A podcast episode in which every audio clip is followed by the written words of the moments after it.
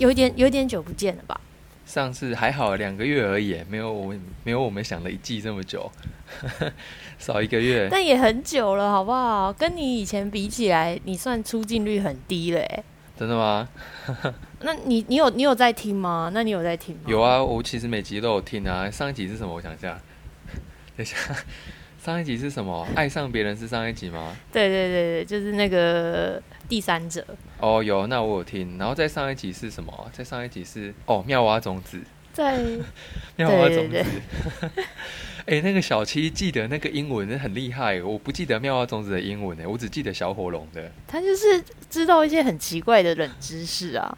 哎，不会，我就是超强哎，因为那个神奇宝贝一开始，哎，神奇宝贝一开始是日文啊，是 Pokemon Go 里面才是写英文。好了，因为我没有涉猎，所以我不知道他有多厉害。好好好，没关系。哎，好啦，那那你对你对你的代班哪一个比较满意吗？代班，代班主持。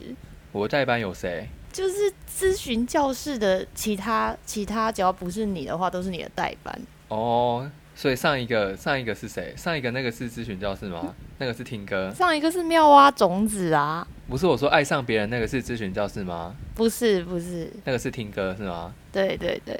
哦，我觉得妙蛙种子还不错啊，讲话蛮好笑的。还有我哥啊。哦，你你哥也不错，你哥美拜，我觉得都还不错啦，就关腔哎。每个人都有自己的风格嘛，这里不适合官腔，好不好？没有，我没有官腔，我觉得给听众听一下，每个人就不一样的 style，新新风格、新气象。为了要找你的代办，是让我吃尽苦苦头哎。今天哦，拍谁拍谁。好啦，那你你最近休息的这段时间，你有觉得哪一集你特别有印象吗？哪一集特别有印象哦？就上一集，就觉得这一集真的。爱上别人那一集，爱爱上别人，亲爱的我爱上别人那一集，是因为最新的最新的是不是？也也不是啊，就就这一集的内容是我从以前到现在心境上，就这个议题在我心中从以前到现在想法是完全截然不同的，这样就是跟跟随着你的年纪增长，你的想法就越来越不同。没错没错，而且我发现我想法跟你很像，你想法跟我很像，对，跟你很蛮像的，因为其实我们之。其实我们之前讨论过啊，嗯，那其实今天今天的题目好像也跟上一集有一点关系，对，牵扯到一点点。我刚刚在看的时候，我就想到你上一集讲的东西。对，因为主要是因为其实这个系列主要还是跟身边人收集他们的问题啦，嗯嗯，就是现在是改成这样子。今天比较特别的是，今天的三个题目是我一样是我跟朋友收集来的，嗯，主要还是偏向他们。好奇我们会有什么样的想法？哦，所以不是他们发生的事情，不是不是 不是哦。我怕我怕大家觉得我身边的人怎么那么多彩多姿啊？好啦，那跟听众读一下第一题好不好？第一题吗？你可以接受另一半以前有比较无拘无束的生活吗？例如约炮。如果你们在一起之后，你才发现，你会怎么想？啊，这个这个我跟好多人讨论过。我发现我每次讨论出来的答案都不一样。我一开始，我一开始是可以接受，因为我觉得那是在一起之前的事情。嗯，但是我后来觉得我好像不能接受。嗯，先定义一下好不好？这个这个约炮是指他以前单身的时候吗？还是他以前在有伴侣的情况下，他也去做这件事情？定义在以前单身的时候啦，有伴侣的话，那就是劈腿，那就没什么好谈的。OK OK，好好好，好你继续。所以我。我现在是没办法接受，因为我怎么想呢？我后来觉得，当然不是说约炮这件事情到底对不对？嗯，哎，其实我觉得，我觉得讲到这个，我觉得蛮蛮妙的，因为以前以前这种约炮约炮风气没有那么盛行的时候，大家都觉得约炮是一件不对的事情。可是好像自从应该是迪卡吧。迪卡开始盛发就是流行的时候，大家都会 PO 一些约炮文，然后久了好像我身边的人都觉得约炮没什么哎，嗯，但是当然就是其实我的想法，现在的想法，我是真的觉得那是约炮是一种选择，那是你选择的生活，嗯，而我没有办法接受的原因是因为在我的价值观里面没有约炮这件事情，所以我倾向的是说，我觉得跟这个人价值观会不合，嗯，我们对生活的想法不一样。那可能就会有很多的个性上会不合吧，就价值观上面会有分歧啊。所以如果如果是我，我没有办法接受另一半有约炮的生活。我如果有一天我也约炮，我可能 我可能想法就会改变。但是这我们就不讨论这么多的假设，我们就讨论就是现在我的想法。那如果我是在在一起发现之后会怎么想？这个我真的觉得没有发生都很难很难讲，就是因为我没有经历过这件事情。其实我算经历过了，只是我已经是分手了之后才知道这件事情。那如果是我的话，我很难保证说我在当下我一定就会分手，因为我觉得在台湾的就是这种恋爱风气文化下面，生长的女性都蛮阿信的。就是非常的会委曲求全，所以我很难，我很难保证说我绝对会分手，因为我觉得有可能我也会，就是因为毕竟我是在这种文化下熏陶养大的，嗯，我很可能也会就觉得啊，算了，都在一起，但我不知道。可是如果现问问现在我，我会觉得价值观不合，我可能会有一个疙瘩。我们可能不会是因为约炮而分手，但是会因为这个疙瘩衍生出很多其他的问题，然后最终走到分手。嗯，所以我能回答的只是这个事情一定会成为我心里面的一个结。嗯，但是会不会因为他分手，我不能，我不能保证。嗯，对，这是我的想法。这这件事情应该都是在一起之后才会知道吧？应该没有人在一起前会跟 会。会在那个追求过程或暧昧过程跟对方说：“哎，我以前约过炮。”应应该没有人这么傻吧？除非两个人非常非常熟吧，就是从非常非常好的朋友。但是这就也很难啊，因为非常好的朋友很难在一起。对对啊，这其实真的蛮难知道的哦。嗯，就在在我的情况当中，其实嗯，我自己的经验跟朋友身边朋友的经验，其实都是在一起之后才知道，所以我只能回答在一起之后发现会怎么想这样。那没关系啊，你就先就我以像我以前问你的，你能够接受另一半有就是有过约炮的生活吗？以前的我没有办法，就是以前的我会觉得那是一个不太负责任的行为，因为对我来说，就是你可以跟这个人上床，其实某种程度来说，他对你是有吸引力的，或者就直接说你可能是喜欢他的，但跳过了进入一段感情这件事情，你直接享受了一段感情里面才有的事情。就我自己会觉得，我会通称他是不想承担责任，跟不想承担这段感情跟为感情负责，所以你选择不去进入一段感情，然后去享受后面会有的一些成果。这样对以前的我没有办法接受，是因为他可能是一个不太负责任跟不太愿意承担责任的人。对，还有一个是我怕得病，我给他破病啊。我还有大好前途啊！我还有三十，应该三十三十几年可以用，不要不要这么早生病。这个我们好像在很之前的节目上聊过类似的题。对。然后我发现，我发现我们我们的想法好像都跟那个时候不一样了。不一样吗？因为你那个时候也是讲说，嗯，你不能接，哎，你可以接受还是你不能接受？然后你的意思是说。就算是约炮，也一定是有某种程度上的喜欢。对。但是现在你你是说你以前你以前的想法是这样子，所以代表说你现在的想法不一样。对，以前我没办法接受，但现在的想法，我先讲结果。现在的我可以接受，但是有一个很重要的前提是，一定要符合这个前提，我才能接受，就是他没有带源一些奇怪的病。就你只在乎你会不会生病这样。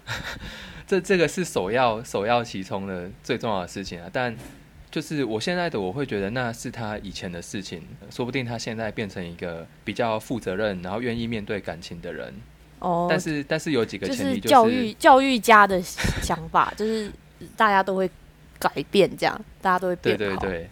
但就是如果我知道这件事情的话，我会变得比较心胸放更宽，然后我眼睛会增亮。就是我会很仔细观察这个人，如果我发现他其实还是和以前一样，就可能对感情没有心，或是不想承担任何事情，那我可能就会说拜拜。可是有一个前提是，如果我只当她是女朋友的话，就没有问题，就是没有把他当成会继续走到最后的对象是没有问题的。但这些事情我可能会提出来跟他讨论，因为既然我没有想要跟他走到最后，我就不能随便去浪费。一个女孩子的青春年华，如果她不愿意，我还是会选择分开。嗯，对啊，啊，如果是一个前提是我如果真的想跟他走到最后，想好好走下去的话，第一个一样是他没有带源一些奇怪的病。那第二个是，就是我心胸会放比较宽，因为他毕竟他以前做过这样的事情，我很难保证他真的会有所改变。那如果他有一天又过去的惯性又发生在现在的话，我可能就不会这么失落，就是我我心胸会比较豁达。他真的这样的话，那我们就好好讨论一下，看是要分开还是要去处理这个问题。嗯嗯，对啊，因为哦，单身的时候约炮这件事情拿到伴侣关系，拿到感情中，其实他们就是一个有很大几率会不愿意去面对呃面对感情中的问题跟挑战，然后去节外生枝而劈腿的人。对，那如果是这样的人的话，他可能就不会是一个我会好好想要走下去的对象。那哎呀会那我会不会太大怎么觉得我好像某种程度上是一个逃避的人？因为我就觉得价值观不合，我就不想要，我就不想要继续。我觉得价值观不合是一个很根深蒂固的一个问题，他没有办法改变。嗯，因为我觉得人的个性就是这样子，他很难很难因为什么样子的事情有所转变。嗯人的个性要变，通常都是一些人生的大事。可是嗯我没有，我没有那种把握跟自信成为那个人他人生中的大事。嗯 因为其实某种程度上，对我来说，男女朋友有充其量就是一个人生的过客而已。嗯，不会啊，以我觉得他不，他不会因为这这种事情什么价值观改变，我觉得很难。所以我会比较倾向于就是找到一开始价值观就差不多的人。其其实你不会不会不愿意面对问题啊，你有做出决定啊，就是你选择分开啊，觉得你觉得价值观不同，你就分开啦。也是啦，没有、啊没有逃避这个问题，没有放着他不理啦。我觉得我会有这样子大爱的这种心胸，其实不是因为教育，是是因为我身边很多的例子，就是可以告诉一下，如果你真的遇到这样子的情况的朋友们，就你可以检视一下他是不是真的和以前不一样，或是他是不是有责任心的人。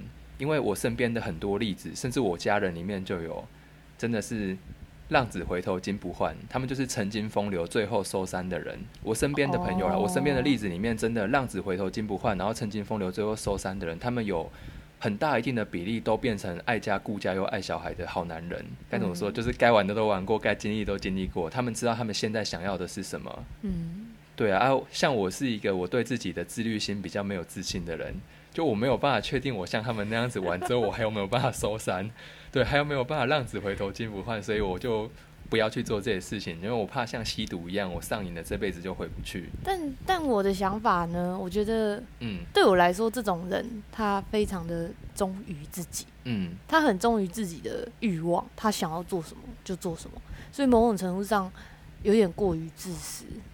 嗯我我想要找到走下去的人，不是他现在，当然他现在想要稳定的生活是最好，但是对我来说最重要的是有没有责任这件事。嗯所以我觉得对我来说会被会被排除掉，的原因是因为我下意识的会本下意识本能会觉得他太于忠实自己的欲望，所以我相信往后的人生里，家庭或是另一半都不会是他的第一位。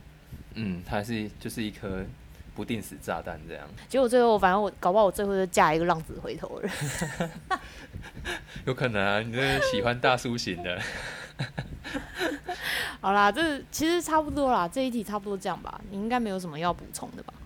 没有没有没有，好，那我们就进入第二题。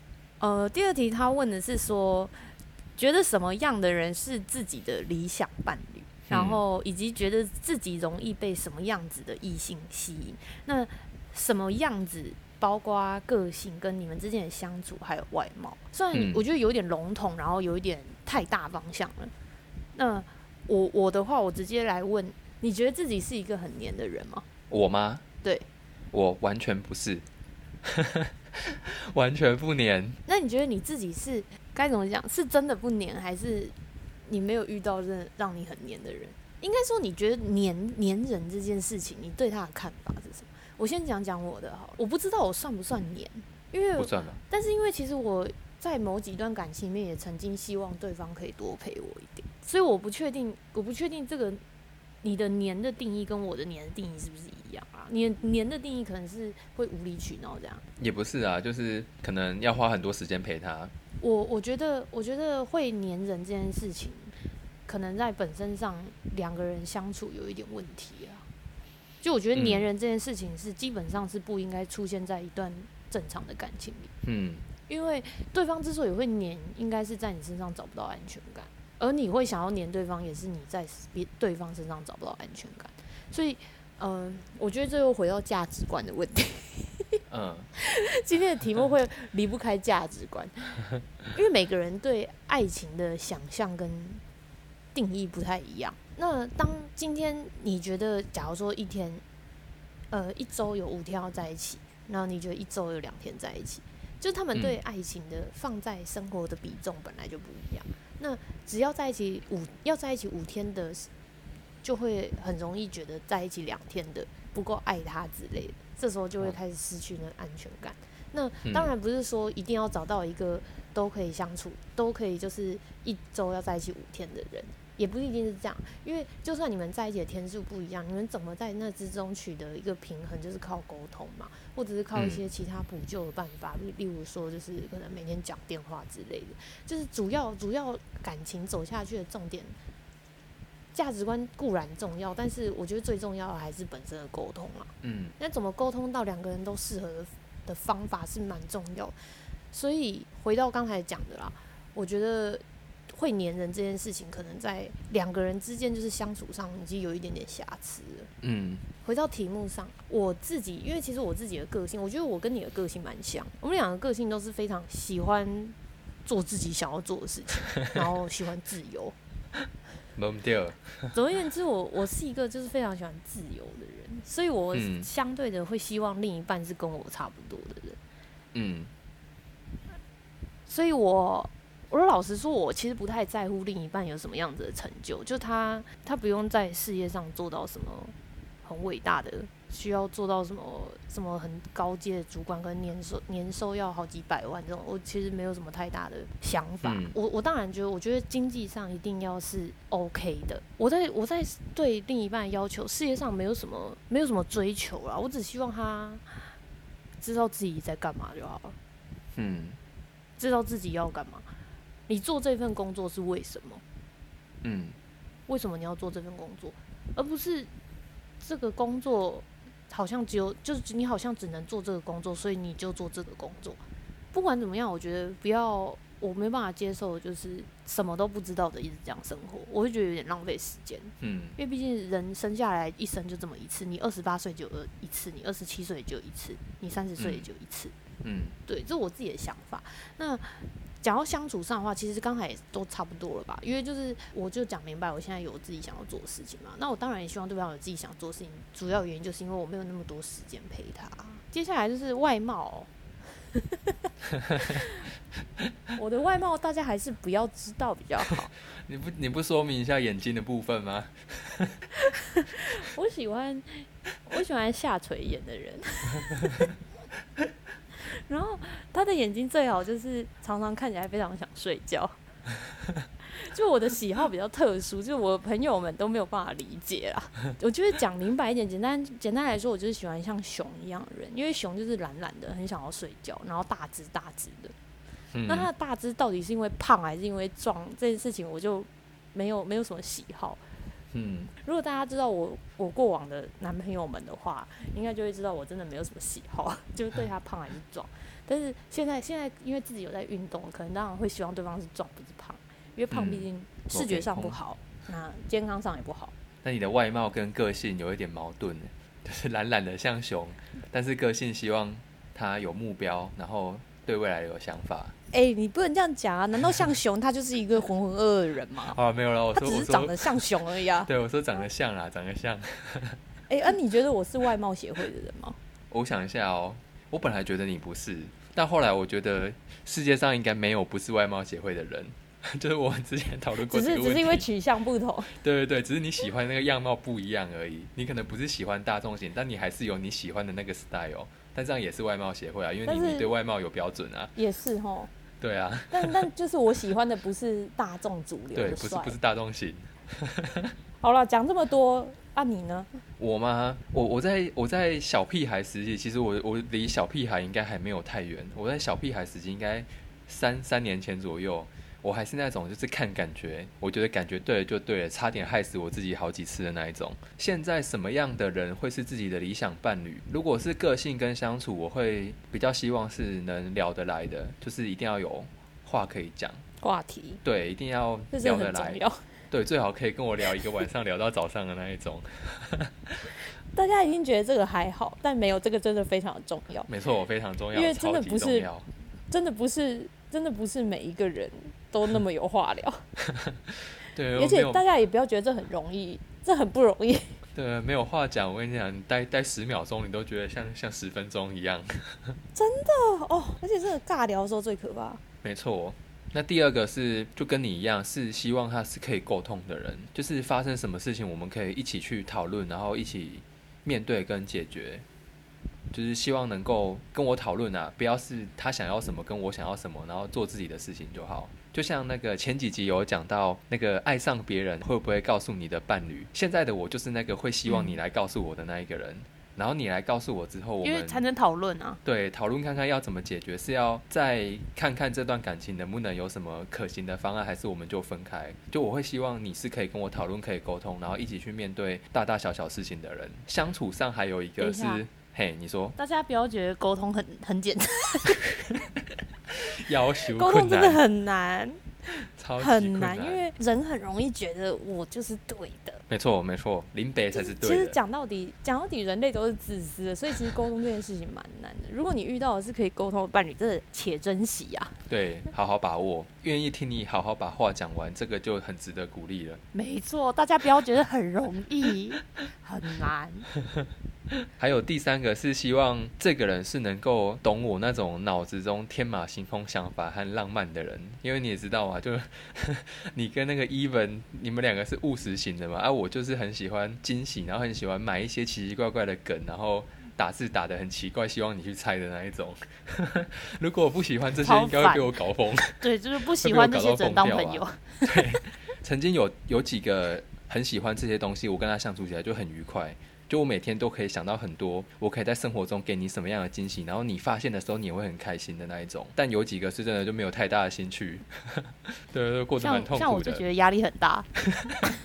对，有人猜得很开心，然后有人觉得哦又来了。你就是浪漫派啊，对以前我会喜欢上什么样的女生？这这样的女生其实很多男生也都会喜欢。就以前的我会喜欢上那种会想要让我好好照顾她的女生，然后结果我发现这样的女生变成我的女朋友后，对我发现以前这样的女生变成我的女朋友后，她就开始拖垮我的生活。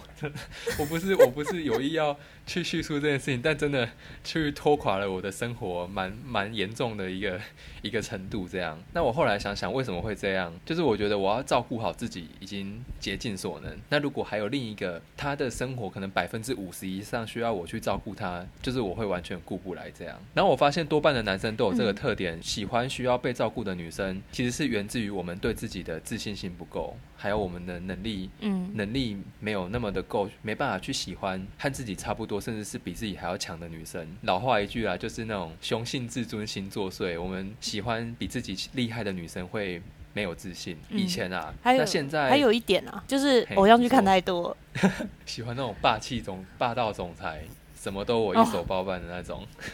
偶像剧真的会害人不浅哎、大家可以看《为爱彷徨的勇气》，里面就有讲到这一个特点。现在的我就是比较能够放宽心，就我比较能学得去欣赏别人比自己厉害的地方，然后抱着一个就是互相学习，然后不是去和你竞争的态度。所以，所以说不定之后如果出现一个比我还厉害的女生，说不定我会就是我会比起以前更受到她的吸引，跟甚至是喜欢她或想追求她。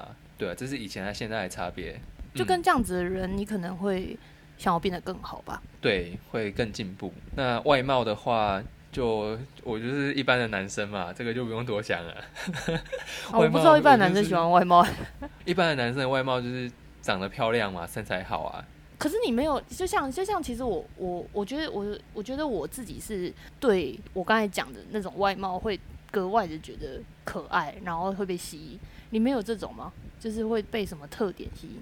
因为说真的，就是理想型本来就不一定会是女朋友，所以我觉得这个外貌，当然我们就不要回答是女朋友或男朋友，就是你有没有自己嗯嗯，特别容易觉得好看的样子？就是大眼睛啊，就我蛮喜欢大眼睛的女生。单眼皮或双眼皮都可以。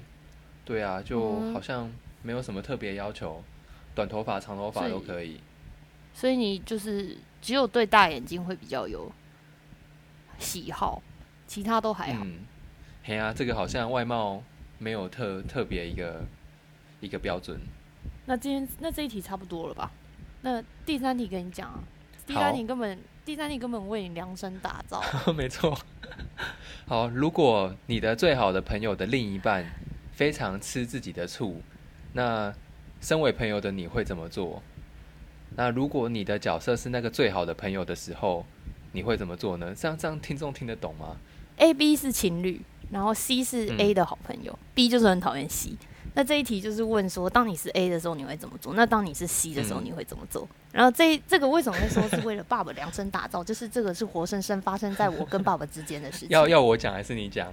叙述一下这个故事好了。倒是你讲啊，我又不了解，我只知道我被讨厌故。事是这样的，我的某任女朋友呢，觉得我跟 Jenny 小姐太好了，所以她非常非常极度讨厌厌恶 Jenny 小姐，极度讨厌的那种哦，就是她把她视为眼中钉，视为敌人这样。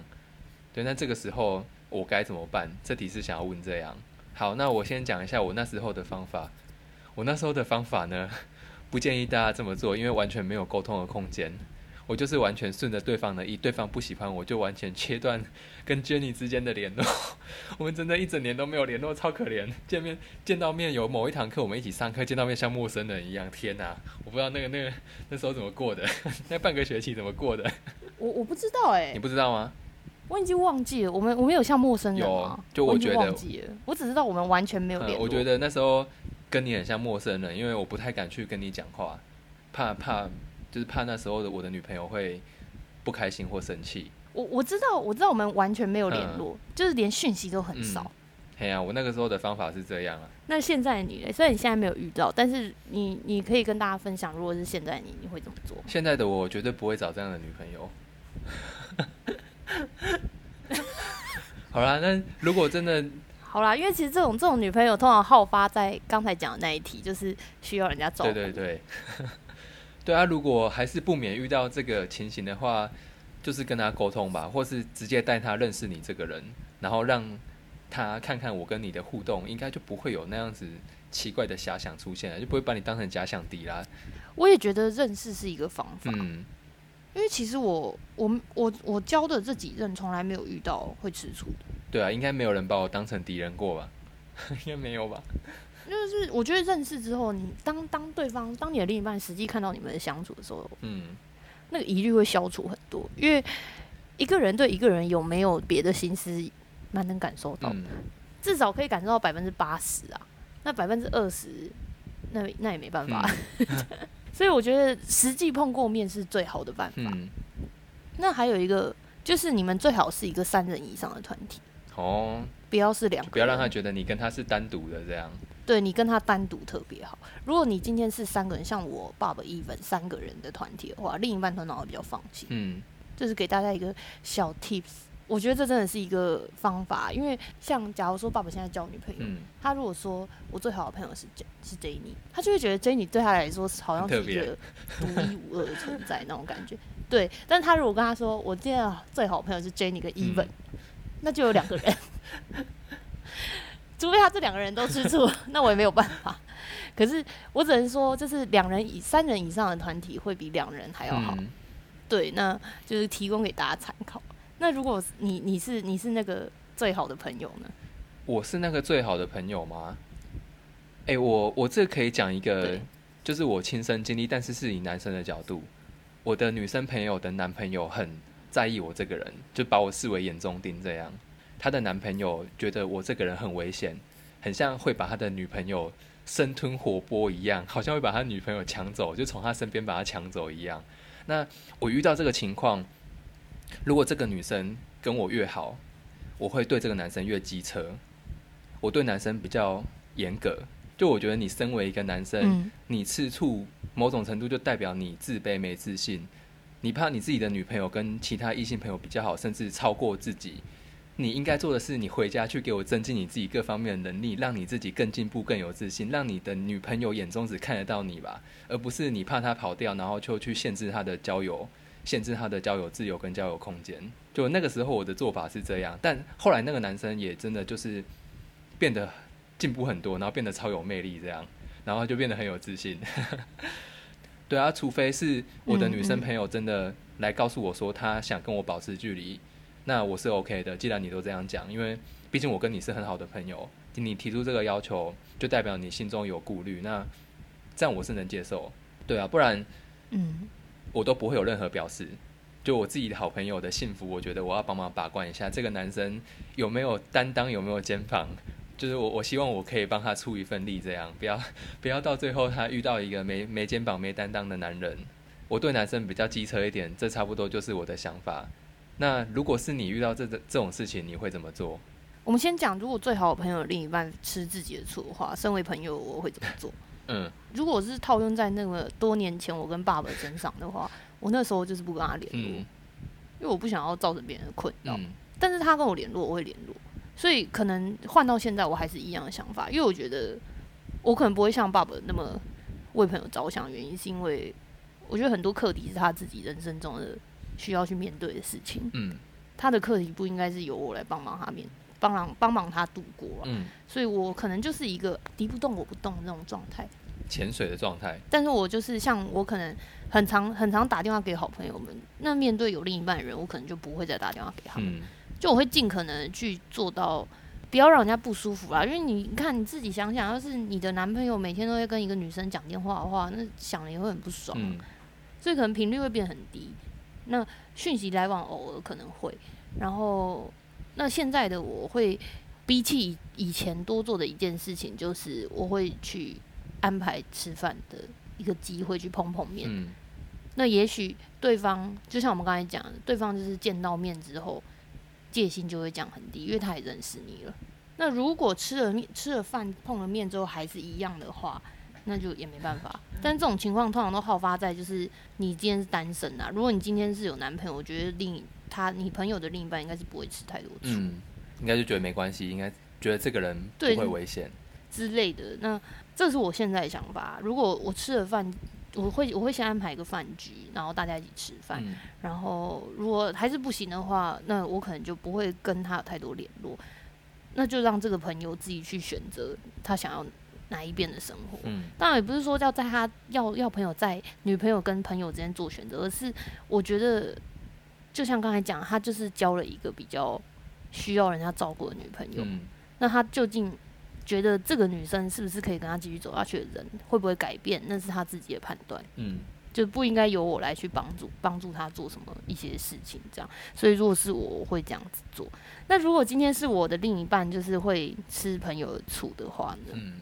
其实这个问题我没有遇过，对，目前好像没有。对，如果是的话，我可能好像跟爸爸回答一样，哎，我好像不会跟这种人在一起，哎。但是当然很多事情是在一起之后才知道的啦。那一样就是，他当然会安排他们认识。我觉得有没有认识是一个很重要的点啊。那如果我认识了之后还是这样，那看当然看状况。他如果我觉得如果吃了饭认识之后，他还是觉得我跟他有问题的话。那到底是什么样的原因让他觉得我跟他有问题？是我们偶尔见面，因为其实我跟像我跟爸爸，我最好异性朋友就爸爸跟小七嘛。但我跟小七基本上是没有在见面的，但是很常聊天讲电话。那我当然就会降低聊天讲电话的频率。那像爸爸这种可能三四个月才见一次面的，他如果觉得三四个月见一次面还是不行的话，我真的就觉得那是我们的价值观不一样了。又回到价值观身上，就是。